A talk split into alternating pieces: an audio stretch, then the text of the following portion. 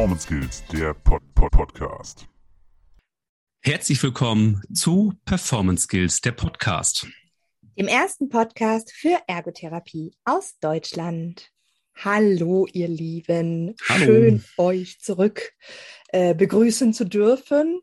Und wir haben heute eine tolle Folge für euch. Ich habe es ja schon Eine ein sehr interessante angeteasert. Folge, ja. Richtig, genau. Ähm, um einen sehr ähm, besonderen Zweig in der äh, Ergotherapie ähm, oder um eine Sparte. Hm, schauen wir mal, ob es eine Sparte ist. Es ist heute kein Artikel äh, ergänzend dazu in der Ergopraxis, sondern es handelt sich um eine Zuschauerfrage oder Zuhörerinnenfrage. Und zwar wurde da gefragt, könnt ihr nicht etwas über gemeinwesenorientierte Ergotherapie machen?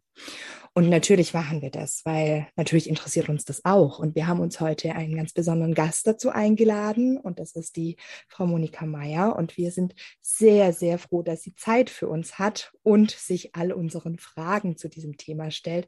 Hallo Monika, schön, dass du da bist. Ja, hallo Sabrina, hallo Robert. Schön, dass ich bei euch sprechen kann und über meine Leidenschaft, die gemeinwesenorientierte Ergotherapie, berichten kann. Es freut mich sehr. Uns Bevor freut wir, das auch. Ja, genau. Bevor wir gleich in das Thema reinspringen, ähm, bitte stell dich doch einmal für unsere HörerInnen vor.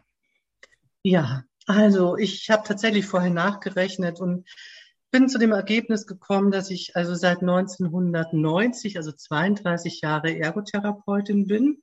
Hm. Unter anderem. In der Zeit habe ich natürlich viele andere Dinge auch nochmal ähm, gemacht und mich fort- und weitergebildet.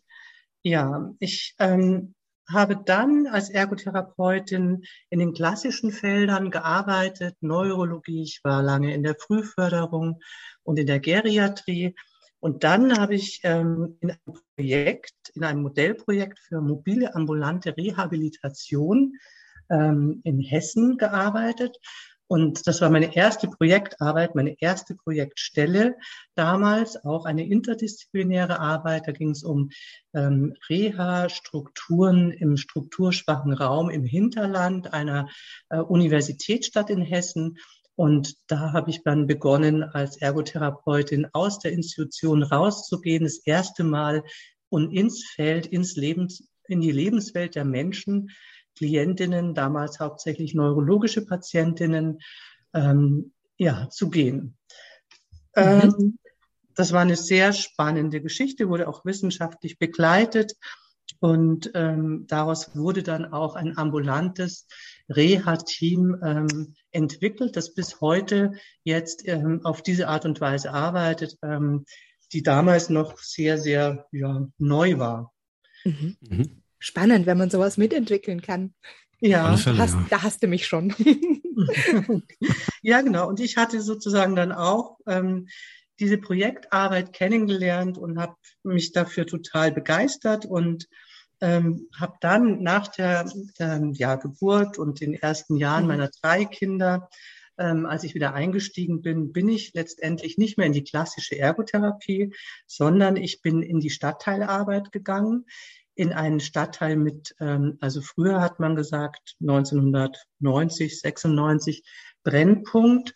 Heute würde man sagen, Stadtteil mit besonderem Förderbedarf. Und in einem solchen Stadtteil ähm, mit wirklich sozusagen dem günstigsten Wohnraum in der ganzen Stadt und mit vielen Menschen und Familien, die nach biografischen Brüchen, Krankheit, Flucht und andere Unglücke dort gelandet sind. In diesem Stadtteil habe ich dann begonnen, als Ergotherapeutin ähm, mein erstes Projekt zu beginnen. Das Mhm. war damals ein sehr kleines Projekt. Also ich hatte mh, zehn Stunden die Woche und habe mit einer Familienhebamme in dem Stadtteil den Bereich frühe Hilfen aufgebaut.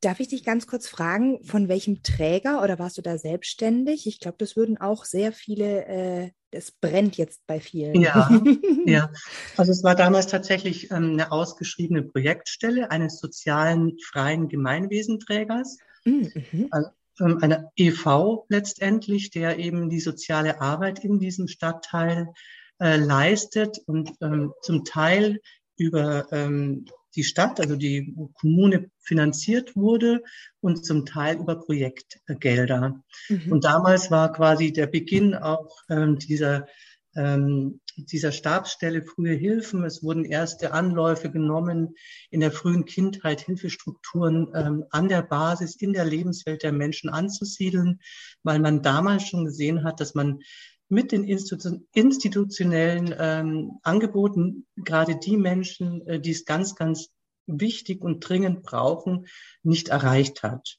Mhm. Und ähm, da hat natürlich auch klar ist, dass die frühe Kindheit ja eine sehr, sehr wichtige Phase im Leben eines Menschen ist und dass es sehr prägend ist und dass es auch letztendlich eine präventive, äh, nachhaltige Möglichkeit ist, ähm, die Menschen zu unterstützen, dass sie ein erfülltes, ja, glückliches Leben in der Zukunft führen können, wenn sie in dieser Phase ihres Lebens gute Bedingungen haben, um, um aufzuwachsen, wurde in diese Richtung damals auch schon ähm, investiert. Und ja, dann habe ich mit zehn Stunden begonnen. Das war ähm, keine freie Mitarbeit, das war sogar ein kleiner Vertrag. Ähm, meine eigenen Kinder waren klein, das hat gut gepasst. Das war eine sehr unkonventionelle Arbeit, also quasi aus dem Nichts. Wir standen da mit zwei leeren Räumen, die Familienhebamme und ich, und ähm, hatten auch keine Kontakte und Netzwerke vor Ort und haben dann aus dem Stand letztendlich die Räume gestaltet. Ähm, da ist mir natürlich meine Tätigkeit in der Frühförderstelle und meine äh, Expertise als Ergotherapeutin sehr, sehr zugute gekommen, mhm. weil ich einfach mit, mit dem Wissen, dass wir Ergotherapeuten über Entwicklungs- und entwicklungsfördernde Räume haben, ähm, ja, gemeinsam mit der Hebamme dann dafür gesorgt habe, dass es wirklich ansprechende und anregende Räumlichkeiten für die Babys, Kleinkinder und Mütter wurden. Na, Väter waren auch schon manchmal dabei. Das ist ja wirklich schon ein sehr, sehr interessanter Werdegang und auch ein sehr interessanter Einstieg für, für unser Thema heute. Mhm. Bevor wir mhm. jetzt also noch tiefer in dieses ganze Thema einsteigen, Monika, vielleicht kannst du unseren HörerInnen und auch uns natürlich erklären, was versteht man unter gemeinwesenorientierter Ergotherapie? Ja, also eine kleine Kurve würde ich nehmen. Gerne, gerne. Also insgesamt war ich elf Jahre in diesem Stadtteil und habe dann quasi von diesem kleinen Projekt Projekte entwickelt, von der Projektkoordinatorin bis zur Projektleitung, von den kommunalen Projekten bis zum Ende einem großen EU-Projekt, wo es dann tatsächlich um ein Kernthema der Ergotherapie, nämlich die Partizipation und Teilhabe ähm, an Betätigung und Arbeitsleben ging. Ähm, also diesen Spannungsbogen konnte ich in der Zeit dann dort tatsächlich ähm, ja selbst im Tun aufbauen. Es war sehr spannend. Und während dieser Zeit habe ich dann in einer kleinen Notiz in der Ergotherapie-Zeitung des DVEs äh, gelesen, dass sich eine Gruppe zusammengefunden hat, die die Gemeinwesenorientierung in der Ergotherapeut, in der Ergotherapie zum Thema hat. Mhm. Das war 2013, 14. Und ähm, das war damals für mich wirklich, ähm, ja, ich, ich war sehr glücklich, weil ich dann direkt natürlich Kontakt aufgenommen habe und ähm, auf Kolleginnen und Kollegen gestoßen bin, die eben sich auch mit diesen Themen außerhalb der kurativen, institutionellen Ergotherapie in den klassischen klinischen Fel äh, Feldern äh, bewegt haben. Mhm. Mhm. Ja. Also das nur nochmal vorweggestellt. Und im Rahmen dieser Arbeit, also die, die, Kolleginnen waren damals schon einige Monate aktiv und es war tatsächlich eine, ähm, eine Broschüre schon entwickelt worden. Ich bin dann mit eingestiegen und ähm, das Erste, was dann natürlich auch Thema war, war eine Definition der gemeinwesenorientierten Ergotherapie. Die hat sich in den letzten Jahren auch immer wieder weiterentwickelt. Ich denke mal, so der aktuelle Arbeitsstand ist, dass es ein ergotherapeutischer Bereich außerhalb der klinischen Arbeitsbereiche ist, also außerhalb der ehemals klassischen ähm, Felder der Ergotherapie, in der kurativen Versorgung. Und dass es immer auch um äh, die aktuellen Herausforderungen geht, die im globalen, lokalen ähm, mhm. Feld auf, auf unserem Planeten, in unserem Land, in Europa auf uns zukommen. Und ähm, das können politische, gesellschaftliche, ökologische, aber auch ökonomische Krisen sein, ähm, Situationen, die letztendlich dann auch von uns als Fachbereich ähm, des Gesundheitswesens ähm, ja ein quasi mehr oder weniger aktives, spontanes Handeln, ein professionelles Handeln verlangen. Mhm. Ähm, wir sind in dieser Rolle dann Fürsprecherinnen in den unterschiedlichen Kontexten für die Betätigungsgerechtigkeit und die Teilhabemöglichkeit der Menschen. Ähm, ganz reduziert gesagt geht es dann in der Lebenswelt der Menschen auch immer um Gesundheitsprävention in der Lebenswelt und um Lebensqualität der einzelnen Menschen. Mhm. Also ich finde das, ähm, wie gesagt, ich mir ist gleich so spontan Frank Kroneberg in den, in den Kopf gekommen. Äh, genau. Äh, so ein bisschen politische Ergotherapie kann man auch darunter verstehen, oder? Oder ist das damit nicht zu Auf verstehen? Auf jeden Fall.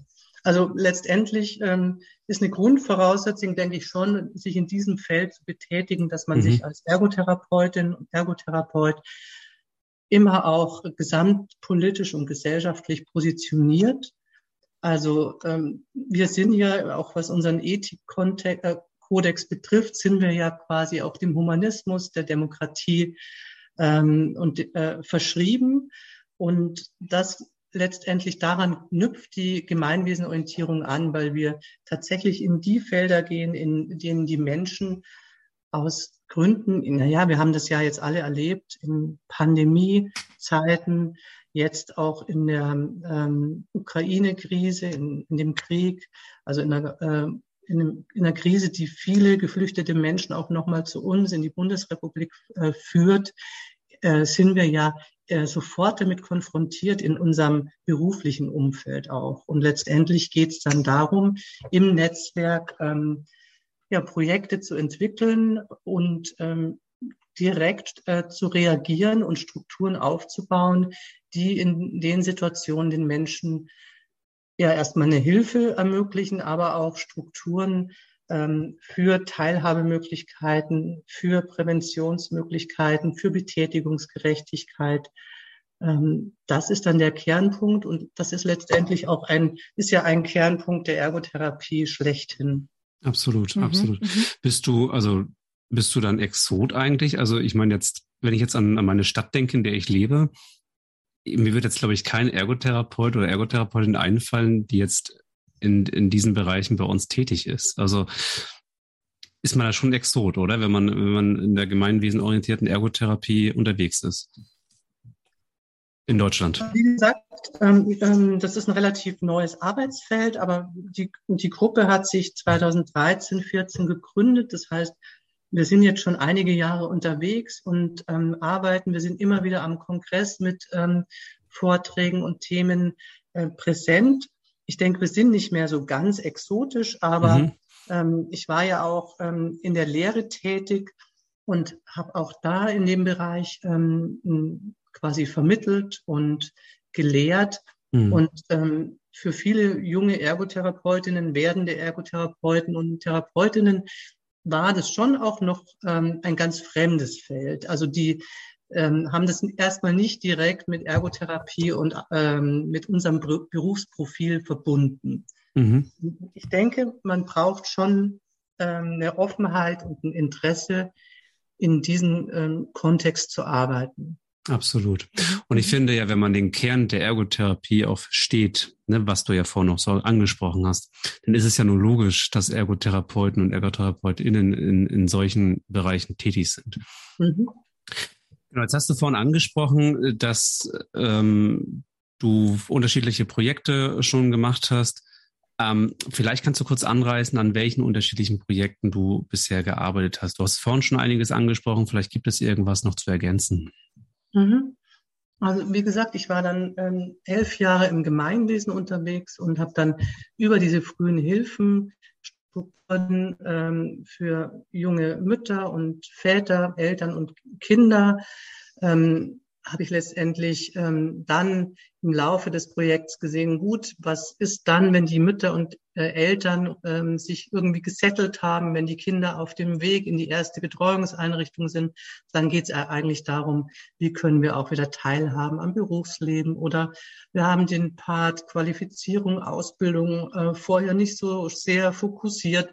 Wir haben jetzt eigentlich ähm, in unserer neuen Lebenssituation Lust und Interesse, neue Ziele zu entwickeln.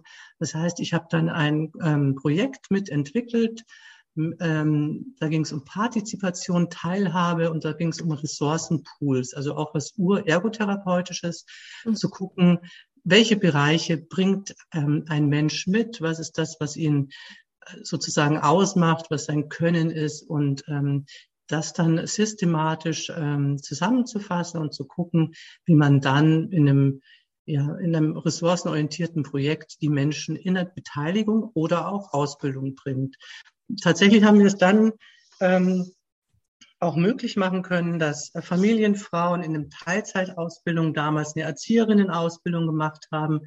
Das waren ähm, verschiedene Frauen mit äh, verschiedenen Hintergründen, also ähm, verschiedenen kulturellen Hintergründen. Und ähm, wir haben dann im, im Stadtteil eine Krippe gegründet und konnten tatsächlich dann diese Frauen in der Krippe mit aufnehmen als Mitarbeiterinnen und äh, hatten dann also eine der ersten interkulturell ausgerichteten ähm, Einrichtungen in, in, dem, in der Stadt. Mhm. Also es hat sich sehr bewährt und so hat sich das letztendlich von, von innen selbst weiter aufgebaut. Ähm, genau, also ich war dann am Ende mit einem EU-Projekt beschäftigt. Da ging es dann tatsächlich schon um größere Strukturen, an denen ich dann mitgearbeitet habe. Ähm, Im Anschluss daran bin ich dann in die Lehre gegangen und habe auch noch mal ein Studium gemacht. Da waren meine Kinder dann schon selbst im Studium und dann habe ich auch noch mal angefangen. und, Gemeinsam äh, studieren Nachmittag so lernt genau, ja, also wir haben uns auch gegenseitig unterstützt. ja.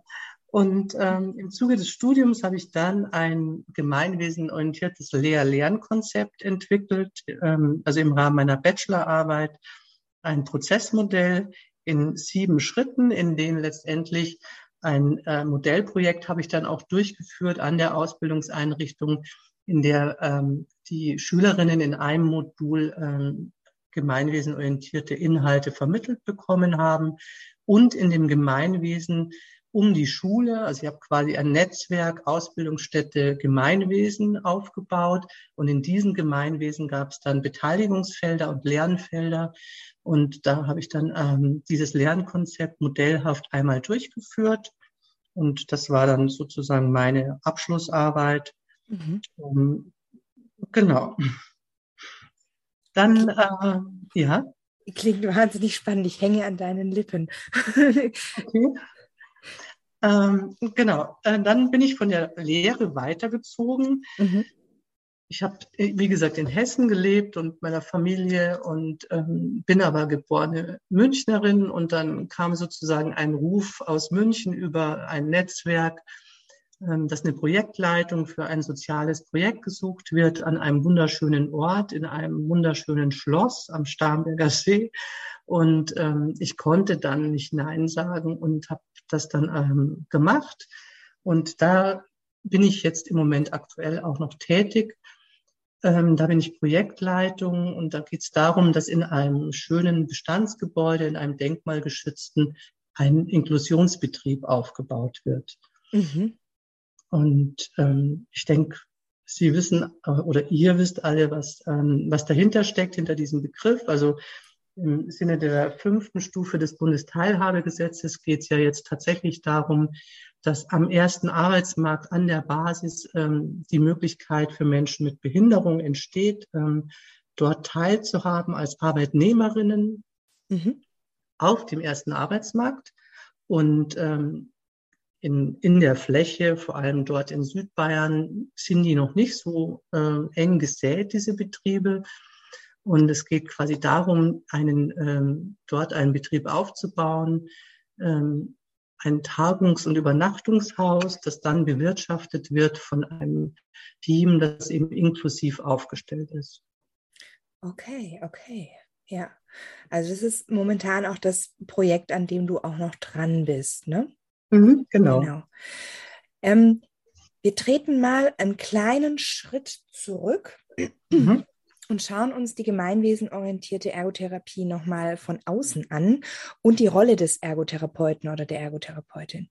Ähm, welche Rolle ähm, würdest du sagen, nehmen denn ErgotherapeutInnen in einem solchen Projekt ein? Und ähm, also verändert sich da was? Initiieren Sie das? Geben Sie das dann ab? Sind Sie da ähm, immer mit dabei? Wie würdest du es beschreiben? Und ähm, wie kann denn die Ergotherapie in der Zukunft ähm, dort Rollen einnehmen? Mhm. Ja, also es gibt natürlich so vielfältig wie die, ähm, wie die Projekte sind und die Kontexte und die Träger, bei denen diese Projekte stattfinden so unterschiedlich sind auch die Rollen. Also es ist eine sehr große Vielfalt. Als Ergotherapeutin ist ganz wichtig, sich seiner Profession immer bewusst zu bleiben.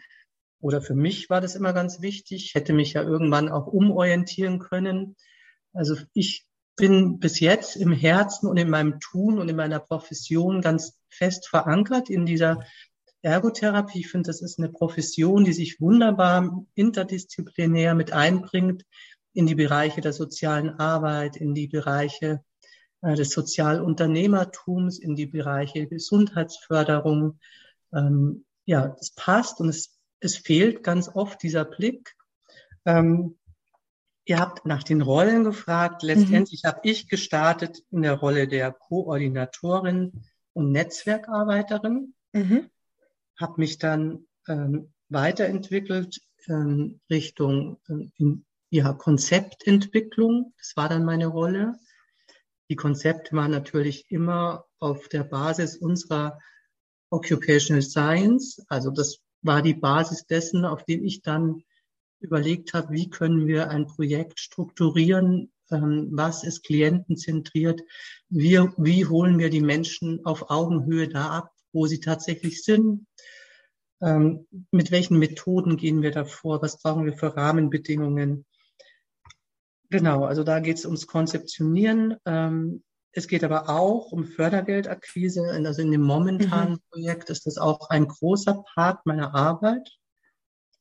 Und es geht immer wieder um Netzwerkarbeit. Und da ist ein ganz großer ähm, Aspekt, ähm, also ich habe auch eine Ausbildung zur interkulturellen Trainerin tatsächlich ähm, auf Augenhöhe ko kommunizieren zu können. Mhm. Das ist ja ein Teil der sieben Kompetenzen in unserem Kompetenzprofil der Ergotherapie. Mhm. Und tatsächlich ist es eins der Dinge, die Grundvoraussetzungen sind. Also ich muss in einem Gesamtkontext immer genau wissen, wo ich mich bewege und wie ich kommuniziere. Ob ich jetzt letztendlich ähm, im Stadtteil unterwegs bin und mit Menschen spreche, die dort leben, oder ob ich dann äh, im Landratsamt ähm, oder im, im Rathaus mit der Bürgermeisterin kommuniziere oder im ähm, Fachbereich Soziales äh, dafür werbe, dass ein neues Projekt installiert wird. Also ich muss immer wieder in neue in neue äh, Rollen dann reingehen letztendlich. Es mhm. muss eben sehr, muss da sehr beweglich sein. Ich hat es eure Frage beantwortet? Alle Fälle. Ja, ja. definitiv, definitiv. Ich fand jetzt auch dein letztes Beispiel nochmal sehr prägnant, glaube ich, für alle. Einfach, wenn ich mich im Stadtteil jetzt in, wir nehmen den Stadtteil äh, bewege, dass ich da eine andere Sprache spreche, beziehungsweise mhm. vielleicht auch anders nochmal mit den Leuten umgehe, als wenn ich jetzt ähm, und, und, mich da eben ähm, positioniere, nicht anders positioniere, aber mich mhm. anders gebe als, ähm, als jetzt beim Bürgermeister oder sowas. Mhm. Und dann aber trotzdem authentisch natürlich darin bin, was ich mache ja, und genau. mir dessen bewusst bin, auf welcher Ebene ich spreche. Ja, mhm. genau. Genau, Monika, jetzt haben wir ja derzeit auf verschiedene Krisen auf der Welt, ähm, auch, ja, auch in Europa gerade auch sehr präsent. Gibt es da dann auch irgendwie Ansätze oder Projekte, die gegenwärtig sind? Ja, ähm, und zwar war tatsächlich die Situation, dass ähm, eine Anfrage an uns gestellt wurde, an den Wohlfahrtsverband, für den ich tätig bin, ob wir ähm, eine Geflüchtetenunterkunft kurzfristig aufbauen können, weil großer Bedarf da war und nicht genügend, genügend Menschen aufgenommen werden konnten. Und ähm, ich habe dann ähm, mit Kolleginnen ein Konzept entwickelt und wir konnten dann ähm, vor äh, vier Wochen die ähm, Geflüchtetenunterkunft ähm, eröffnen für 55 ähm, Ukrainerinnen mit ihren Kindern und Ukrainer. Und ähm, ich konnte dann auch von ähm, Beginn an in dieses Konzept ergotherapeutische ähm, Ansätze mit reinarbeiten. Und die schauen dann eben auch so aus, dass ich darauf gedrungen habe, dass es eben ein Haus der Selbstversorgung wird, dass die Menschen direkt in die Betätigung kommen, dass sie selbst im Ort einkaufen können, dass sie selbst für sich die gewohnten oder auch neue Speisen zubereiten können und auch vor allem für die Kinder und Säuglinge. Ich konnte anregen, einen ähm, Beteiligungsgarten aufzubauen und ähm, verschiedene ähm, Integrationskurse direkt im Haus zu verankern.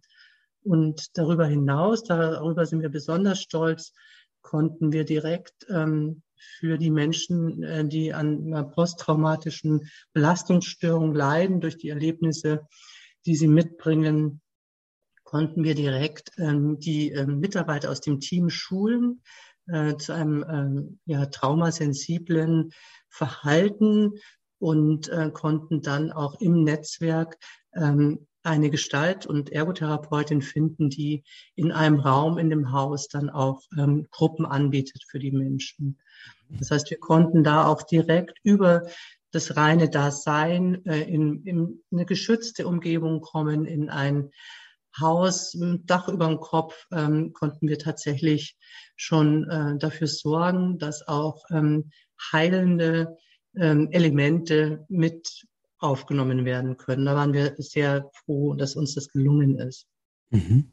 Ein sehr, sehr ähm, wichtiges Thema, also gegenwärtig mhm. ja sowieso, also unabhängig jetzt auch von dieser Krise, die wir zurzeit in Europa haben, auch natürlich schon vorher sehr wichtig. Mhm. Wenn jetzt einer unserer Hörerinnen oder Hörer jetzt auf eine Idee kommt, gerade in diesem Bereich, ne, und er würde gerne diese Idee angehen oder auch loswerden, welche Schritte würdest du empfehlen? Mhm. Oder welche, welche ersten Schritte? Ja, ähm, genau. Erste Schritte sind immer ein Kurzkonzept zu erstellen, letztendlich ähm, die Bedarfe, ähm, die Zielgruppen, ähm, dann aber auch zu schauen, was benötigt es an Geldern und letztendlich aus welchem System können Gelder akquiriert werden. Ähm, ist das ein Präventionsprojekt? Äh, ist das ähm, ein soziales Projekt, das auf kommunaler Ebene angesiedelt ist, oder ist das ein Projekt, das ich über Fördergelder, über Stiftungsgelder äh, oder über andere Quellen finanzieren äh, kann?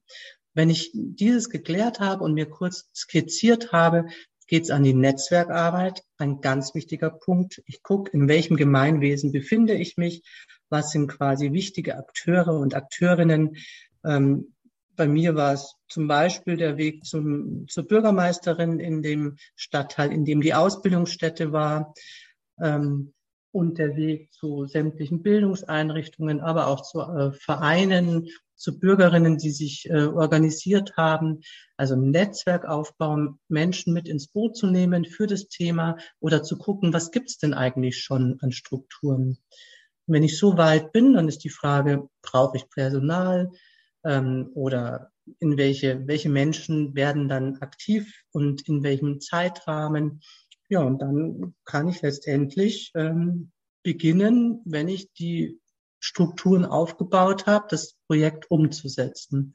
Ganz wichtig ist von Anfang an dann eben auch zu gucken, dass ich dokumentiere und evaluiere und dass ich mich natürlich immer auf der Basis der ja, unserer Wissenschaftlichkeit als Ergotherapeuten und Therapeutinnen bewege in dem, was ich tue.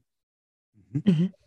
Ja, gerade letzteres ist, denke ich, nochmal ein wichtiger Aufruf, dass man sich immer wieder, weil man kann sich ja bei so einem Projekt unglaublich verzetteln. Und mhm. wir Ergos neigen ja auch dazu, dass wir gerne ähm, vieles alles machen. Und ja. Äh, ja. da ist doch immer wieder wichtig, ähm, Schuster bleibt bei deinen Leisten. Und wir haben ja eigentlich ein sehr, sehr großes Feld mit sehr großer Expertise, in dem wir uns bewegen und dass man sich da nicht verliert. Ganz mhm. wichtiger Aufruf. Mhm. Genau, ja. Ich gehe nochmal zu einem ganz anderen Thema. Ähm, die gemeinwesenorientierte Ergotherapie ist ähm, zwar jetzt schon ein paar Jahre alt, aber doch relativ äh, jung noch, ne, nenne ich es jetzt mal. Ähm, jetzt auch hinsichtlich der Zeit, wo ihr euch äh, organisiert habt beim DVE. Ähm, wie kann man das in der Lehre für künftige ETs ähm, oder ErgotherapeutInnen vermittelt äh, werden, dass, dass es eben die gemeinwesenorientierte Ergotherapie gibt? Wie, wie, mhm. wie stellst du dir das vor? Mhm. Also ich, wie gesagt, ich habe dieses Lehrkonzept entwickelt als Prozessmodell. Das kann, das ist ein Orientierungsfaden für ähm, ja für kompetenzzentriertes Lernen ähm, und das ist sehr konkret aufgesetzt und letztendlich einmal erfolgreich durchgeführt. Ähm, ich habe das auch schon an interessierte Ausbildungsstätten weitervermittelt und ich denke, wichtig ist eben, wie du auch schon gesagt hast, Sabrina, es geht nicht um ein unspezifisches Handeln in irgendeinem Feld, in einem weiten Feld, sondern es geht wirklich darum, sich in einem weiten Feld als Ergotherapeutin immer ähm, verankern zu können mit den Kompetenzen, die ähm, wir eben ähm, als Ergotherapeutinnen haben. Da sind besonders hervorzuheben die ähm, Kompetenzen Zusammenarbeit, Management, Kommunikation, aber auch Fürsprache mhm. letztendlich. Sämtliche anderen Bereiche die, der ergotherapeutischen Expertise, die, die sind mit dabei und die helfen uns in diesem Feld einfach auch unseren Blick auf die Menschen und auf ähm, die Umgebung, auf die Lebenswelt ähm, äh, zu haben. Ähm, also die ergotherapeutische, dieses Feld der Gemeinwesenorientierung in die Lehre aufzunehmen, ähm, ist natürlich eine Herausforderung für diese dreijährige äh, Fachschulausbildung, mhm. ähm, weil wir ja auch einen begrenzten Zeitrahmen haben und ähm, das letztendlich als weiteren Fachbereich mit reinzunehmen, denke ich, das ist eine, wäre eine Überfrachtung, was aber durchaus möglich wäre, ähm, solange es die Möglichkeit gibt, ähm, also die Arbeitstherapie ja noch mit dabei ist und die Arbeitstherapie ja ein Bereich in der Ausbildung ist, in dem es tatsächlich möglich ist, auch einen Anleiter oder eine Anleiterin zu haben, die ähm, keine ähm, grundständige Ergotherapeutin ist, ist es natürlich auch möglich, in dem Bereich Praxiserfahrungen in anderen ähm, Einrichtungen zu machen. Ähm, das konnten wir auch umsetzen. Ganz wichtig ist dabei, dass die Schülerinnen und Schüler, die es machen, das wirklich ähm, auch äußern, dass sie in den Bereich gehen möchten. Also dass sie diesen äh, Arbeits- und Lernbereich kennenlernen möchten, weil es einfach auch eine besondere Herausforderung ist. Jetzt auf, im Rahmen eines Studiengangs ähm, denke ich, ist es kein Problem und ist es ja mittlerweile auch ähm, in den verschiedensten Formen schon verankert, ähm, die gemeinwesenorientierte Ergotherapie oder das sogenannte Service-Lernen, ähm, dass eben die Schülerinnen in ähm, Bereiche gehen, die nicht grundständig ähm, klassisch ergotherapeutische Felder sind, sondern die eben ähm, Bereiche der Prävention, Gesundheitsförderung in der Lebenswelt der Menschen äh, sind. Ja, mhm. das ist ein guter Ansatz, aber ich denke auch, die, diejenigen, die sich dahin orientieren, sollten da auch ähm, wählen können und sollten dann auch die Energie dahin richten, ähm, da Wissen zu erwerben. Ja, ja. Super.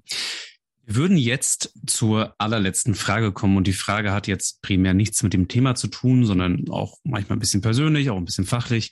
Die, also wir stellen die halt immer. Und zwar, ja. wer hat dich auf deinem bisherigen Weg denn inspiriert und wer tut es vielleicht heute immer noch? Ja, also ich, ich bin selbst in einem äh, so, sogenannten Brennpunkt aufgewachsen. Ähm, äh, in München im Hasenbergel, also damals in den 80er Jahren äh, ein, ein sozusagen gefürchteter Stadtteil. Mhm. Und habe also als Tochter einer ähm, Sozialarbeiterin, die in diesem Stadtteil tätig war, von Beginn an ähm, ja die Bereiche der sozialen Ungerechtigkeiten, die ja dieses Leben in so einem Stadtteil kennengelernt. Und es hat mich immer beschäftigt und begleitet. Und mhm. ähm, also meine Mutter war da schon ein Vorbild für mich, aber auch andere Menschen, die in diesem Stadtteil gelebt haben, ähm, ja, und immer offen waren für die Menschen und ähm, ja, mhm. viele Möglichkeiten gefunden haben, Strukturen aufzubauen. In den letzten Jahren hat mich sehr auch fachlich geprägt, mein enger Austausch mit Florence Kranz, mit der ich auch nochmal mhm. zu dem Thema Assessments in der Lebensqualität ähm, gearbeitet habe und da auch nochmal rausgearbeitet habe mit ihr gemeinsam, ähm, wie das im Bereich des Gemeinwesens auch ähm, gut verknüpft werden kann. Und ähm, ja, das ist für mich ein großes Glück, dass ich mich mit ähm, der Frau Kranz da fachlich austauschen kann, mhm. ähm, weil sie einfach so gut verankert ist in der wissenschaftlichen Ergotherapie, mhm. dass ich mit ihr quasi da viele Bälle in die Luft werfen, viel diskutieren und immer wieder schauen kann, wo kann der Weg hingehen, wo sind wir richtig aufgestellt, mit welchen Assessments können wir arbeiten, aber auch welches ergotherapeutisches äh, Modell ist wirklich geeignet, um in dem Bereich gut angewendet zu werden. Also das ist für mich ein, ein großes Glück, mich mit ähm, ihr austauschen zu können. Mhm. mhm. Du hast uns viel, viel Input gegeben. Ja. ähm, ich merke gerade in mir, da rattert es noch ganz arg. Ich weiß nicht, ja. wie es bei dir ist, Robert. Absolut, wirklich. Ja. Und ich könnte mir vorstellen, dass es euch, liebe ZuhörerInnen, ähnlich geht. Ähm, genau. Wir haben äh, verschiedene Projekte, an denen jetzt ähm, Monika nicht mitgearbeitet hat, aber ihre Kollegen, die können wir jetzt nicht aufgrund des Zeitkontingents hier vorstellen, aber ähm, auf der Seite des DVEs kann man sie tatsächlich einsehen, ohne sich anzumelden. Wir stellen nachher den Link auch unten ein, da könnt ihr euch ein bisschen querlesen. Ähm, wir